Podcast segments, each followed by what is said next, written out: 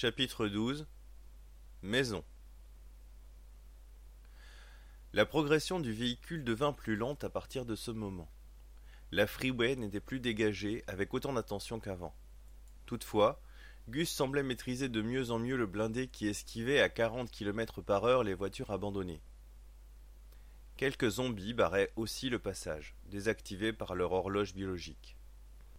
Nous retenions tous notre souffle, si je peux dire dans mon cas, à chaque passage un peu difficile, mais le blindé ne frotta pas une fois contre les rails de sécurité. Nous pûmes même faire le plein lorsque nous croisâmes un camion citerne. Ça signifiait que peu de personnes avaient pris le risque de passer par la freeway ou même simplement de s'y aventurer pour prendre le nécessaire dans les véhicules à l'arrêt. Pour ma part, une question me tournait dans la tête. Pourquoi le maître avait décidé de placer son nid dans un lieu aussi étrange?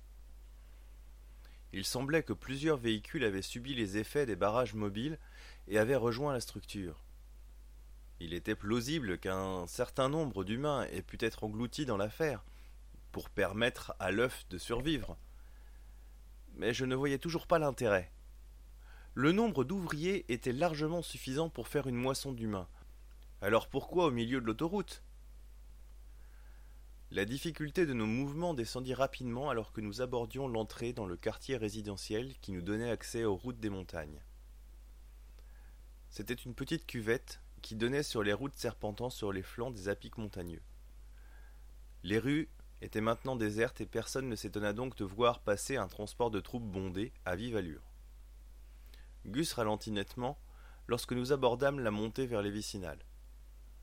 Nous passâmes la pancarte de l'Angeles National Forest, empruntant la CA2 vers le nord-ouest, après plusieurs kilomètres de montagne. Je guidai Gus sur la N3 en direction de Monte Cristo Campground dans les Hayden Springs.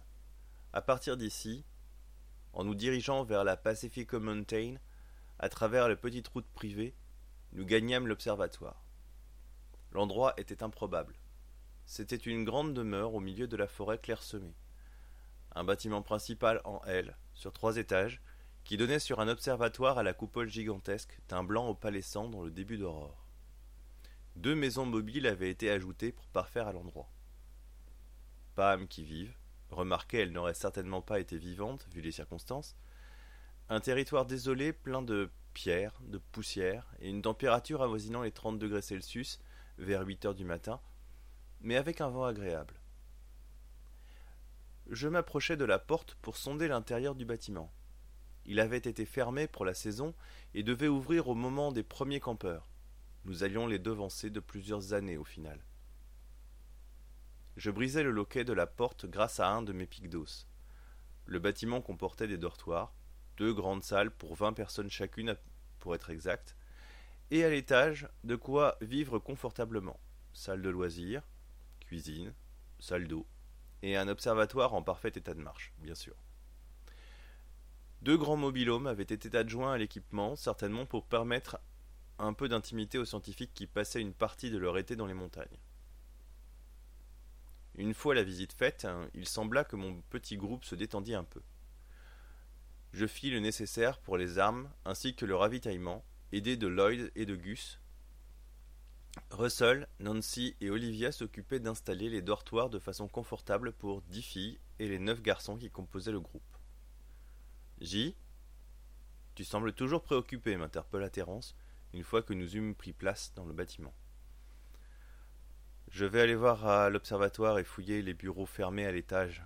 Il nous faut un peu de matériel pour faire le point sur notre aventure. Plusieurs choses me dérangent et il faut que je puisse les analyser avec attention. Il faut aussi que je prenne le temps de dormir. Je vais encore muter et avec ce que j'ai mangé aujourd'hui, ça va être violent si je laisse la vague venir.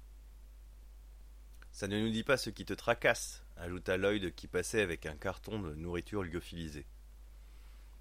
Nous avons affaire avec une créature qui n'est pas un humain, et qui n'est pas non plus dans le bestiaire que nous avons eu le loisir de voir pour l'instant. Cette chose cherche Bella, puisque nous lui avons enlevé, et elle est capable d'étendre sa conscience jusqu'à moi, et certainement jusqu'à elle. Je ne peux être sûr que nous sommes protégés ici. Même si je suppose que notre escapade nous évitera la plupart des problèmes liés aux zombies, je crains que nous devions nous attendre à voir arriver le maître avec une armée. Pourquoi as-tu ramené cette fille avec toi?